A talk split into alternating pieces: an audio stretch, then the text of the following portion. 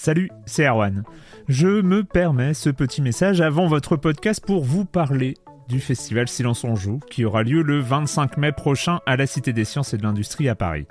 De 10h à 22h, on vous prépare une journée qu'on espère passionnante avec des discussions, des débats au cœur même de la Cité des Sciences et une soirée mémorable dans un grand amphithéâtre.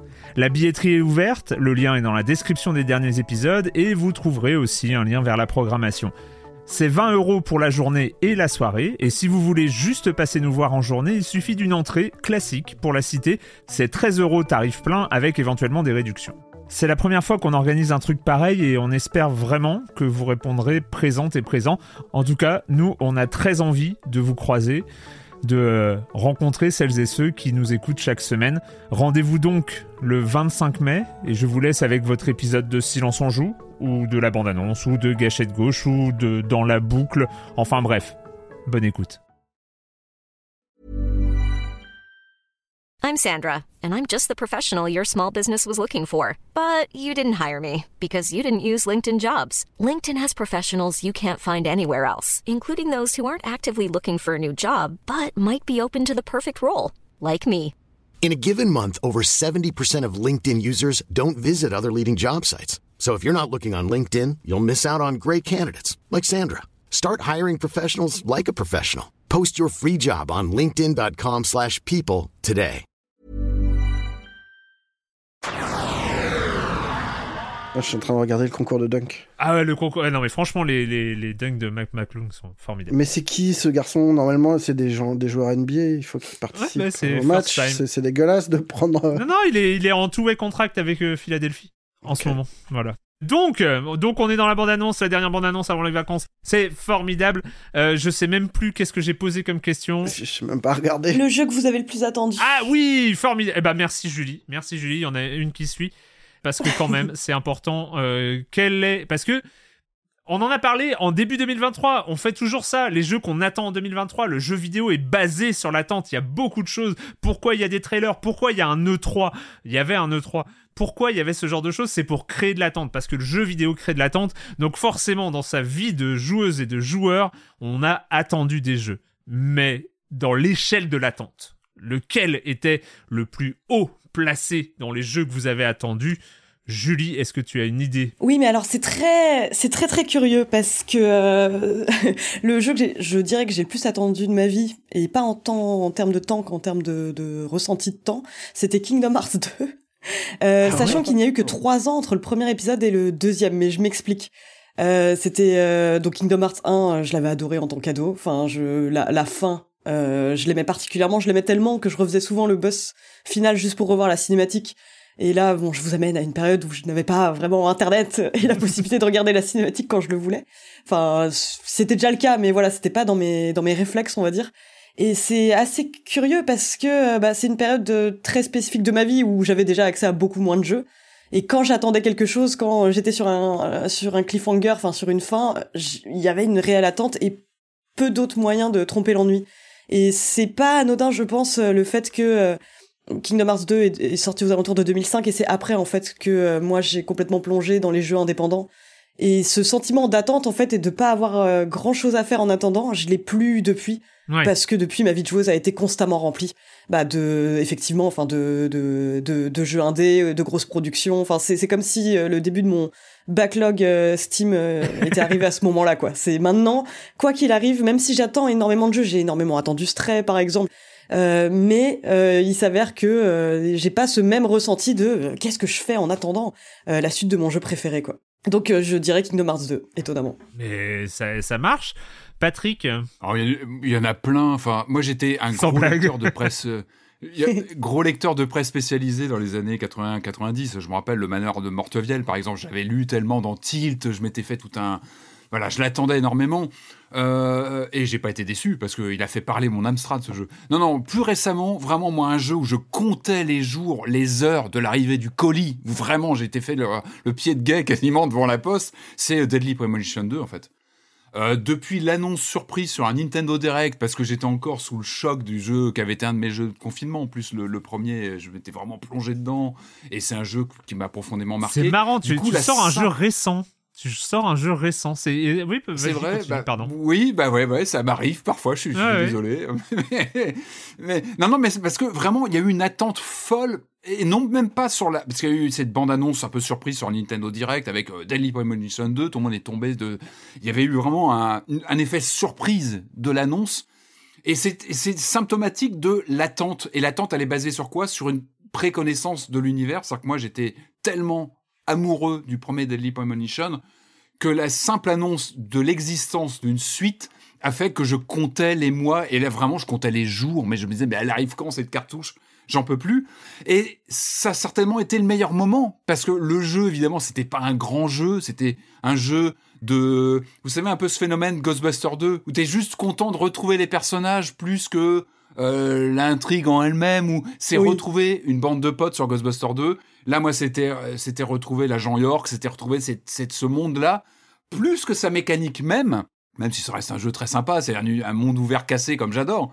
Mais c'était l'attente, c'était retrouver la promesse de repartir dans ce, dans ce monde-là, retrouver ces personnages un peu cassés, un peu barrés. Donc c'est vraiment, moi, dans ces dernières années, un jeu que j'attendais très impatiemment, où je Ouais. comptais les heures de l'arrivée de la cartouche. Et euh, voilà, l'arrivée, le lancement du jeu, c'était c'était magique. Mais je me rappelle surtout de l'attente, vraiment de compter les jours euh, avec un, quand même un, un titre qui avait créé la surprise. hein. je me rappelle qu'il n'avait pas été, euh, il avait- il n'avait pas leaké ni rien. C'était vraiment l'annonce au Nintendo Direct et ça avait, ça avait fait du, du bruit, en tout cas par les, chez les, chez les, les fanas de Swery, évidemment. Évidemment. Voilà, c'est mon, c'était mon jeu attendu de ces dernières années. Marius. Euh, moi, j'ai deux réponses. Une récente qui serait, euh, qui serait évidemment Red Dead Redemption 2, Ah oui, c'est vrai. où l'attente était ouf. Elle était en plus renforcée par la preview qu'on avait pu faire euh, ensemble euh, chez Rockstar. Et, euh, et puis, c'était en plus, dans ma tête, c'est renforcé par le fait que quand on l'a reçu, il y avait ce monstre de 100 gigas à télécharger, avec le moment insupportable de voir la barre qui se remplit lentement.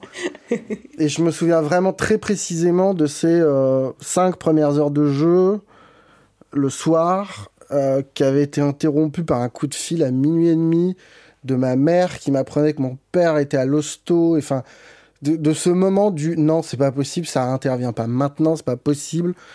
Ce, ce truc de frisson euh, et en même temps de mais non, pas maintenant quoi.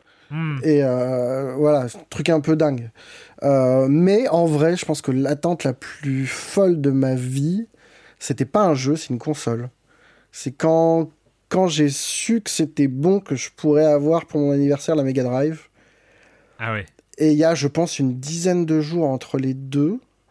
Entre le moment où on me dit, mais c'est bon, tu l'auras, ta Mega Drive, Ah ouais. et le moment où j'étais l'acheter avec ma grand-mère à métro, Oh. à, à, à, à Saint-Cloud. Et je me souviens, mais sans déconner, hein, mais avec une précision chirurgicale, de chaque pas dans le magasin qui conduisait jusqu'à la boîte de la Mega Drive Le petit et où, Marius qui- et où je soulève la Mega Drive. Ah ouais. et je me dis putain c'est bon ça, ça je vais pouvoir l'avoir Quel jeu et vraiment il y avait un avec- truc. Quel jeu Marius, Je- quel jeu avec T'as pris quoi je, je- bah il y avait Sonic et je, je- mais peut-être que je me trompe et, euh, et Street of Rage ou Golden Ah, Axe je sais plus. mais, mais mais vraiment c'est le fait de tenir la boîte dans mes mains et de me C'est dire une, c'est une bon. belle machine quoi. je ça, ça va se concrétiser quoi Ouais. et c'est un truc au- dans le bide mais j'étais mais c'était un festival quoi Ah, j'imagine. avant de réaliser que les jeux quand même coûtaient les bras les, les yeux de la tête et que Oui, bah oui, ça c'est la toute désillusion et d'après. que j'en aurais deux par an et que, et que bon, il, il fallait pas se tromper quoi. C'est ça Non mais on pouvait vraiment pas se planter pour le C'était coup. celle-là? C'était celle-là, Marius? Ah putain. C'était le modèle première Mega Ah Drive mais, ou- mais c'est pas vrai, Trop- ça sous la main Trop trop con de l'avoir revendu Bah quoi. si, bah, j'ai toujours ma Mega Drive sous le. sous. Toujours une Mega Drive dans, dans le manteau, Patrick. Le mec vient quand même de nous sortir une tronçonneuse et une C'est Drive. la première Mega Drive que tu avais ou ouais ouais, c'était la première et Bah voilà. je déteste le collégien que j'ai été qui a revendu ça, qui pensait être très malin en le revendant euh, sur euh, avec toute ma ludothèque pour contre rien quoi, pour m'acheter des clopes. Ah. Bah ouais. Oh, c'est pas possible. Euh, moi, pour ma part, c'était euh, bah, assez proche. Ça, tu as parlé de la presse jeux vidéo. Évidemment, moi, c'était la presse euh, jeux vidéo qui créait les- cette attente-là à une époque pré-internet. Moi, ça, ressent, ça remonte à 97. Et, euh, et moi, c'était la sortie de Heroes of Might and Magic 2. J'avais pas joué au premier. J'avais pas joué au premier. Euh, je savais pas ce que c'était, mais là, il y avait la possibilité de faire des armées de dragons et de licornes euh, qui allaient se friter contre des géants et euh, des, euh, enfin et des serpents et des hydres et des et tu jouais des chevaliers avec des pouvoirs magiques et t'avais ces terrains là où euh, tu voyais les captures d'écran, mais je et en fait, je regardais ce truc en boucle, je regardais cette page de test, je sais même plus dans quel mag j'avais vu une preview. Et après, il y avait la date de sortie officielle. Et j'allais, depuis trois jours avant la date de sortie officielle, je suis allé tous les jours à la Fnac pour demander s'ils avaient reçu Heroes of Might and Magic 2. J'étais déjà adulte, hein. Les mecs qui s'en souviennent encore. hein. C'était, j'avais mon premier travail. euh, C'était à l'époque où, euh, où je me rappelle, j'avais acheté mon premier ordinateur à moi, euh, qui était euh, un AMD K6, qui refusait de faire tourner Baldur's Ouais. Gate. Bon, il était un peu relou. et, et j'allais tous les jours à la Fnac. Et en plus, la Fnac a eu une semaine de retard dans la livraison. Oh, Donc je ne suis jamais allé autant à la Fnac qu'à cette époque-là. Neuf jours d'affilée, neuf jours d'affilée, je suis allé à la Fnac de la Défense parce que je bossais là-bas. J'ai déjà raconté la semaine dernière Time Crisis, donc vous savez oui, que je bossais là-bas euh, à la, à. Défense. Donc j'allais à la Fnac de la Défense euh, pendant 9 ou 10 jours d'affilée, demander est-ce que vous avez reçu Heroes of Might and Magic 2 Est-ce que vous avez reçu Heroes of Might and Magic 2 Et est-ce qu'à la fin, t'as été accueilli par un vendeur qui te l'a tendu comme ça Oui, c'est ça, il est Genre, enfin on là. sait, on sait, monsieur Erwan, que, que vous l'attendez. Et même pas, mais, euh, mais ceci dit, la- ce qui était bien au moins, c'est que j'ai pas été déçu et que je suis totalement, j'ai totalement sombré dans, dans ce jeu-là. Euh, Heroes of Might and Magic 2 qui est... D'ailleurs, j'ai presque envie de le relancer là, de de retrouver comme ça. voilà. Et vous, et vous, alors quel jeu vous avez le plus attendu? Vous pouvez répondre dans le euh, salon bande-annonce du Discord de Silence on Joue ou sur Twitter, où vous voulez. Mais quel jeu est-ce que vous avez le plus attendu? Il y a toujours des belles histoires là-dessus. Euh, et en tout cas, nous, on se retrouve euh, demain pour l'épisode de la semaine de Silence on Joue. Ciao Ciao. Salut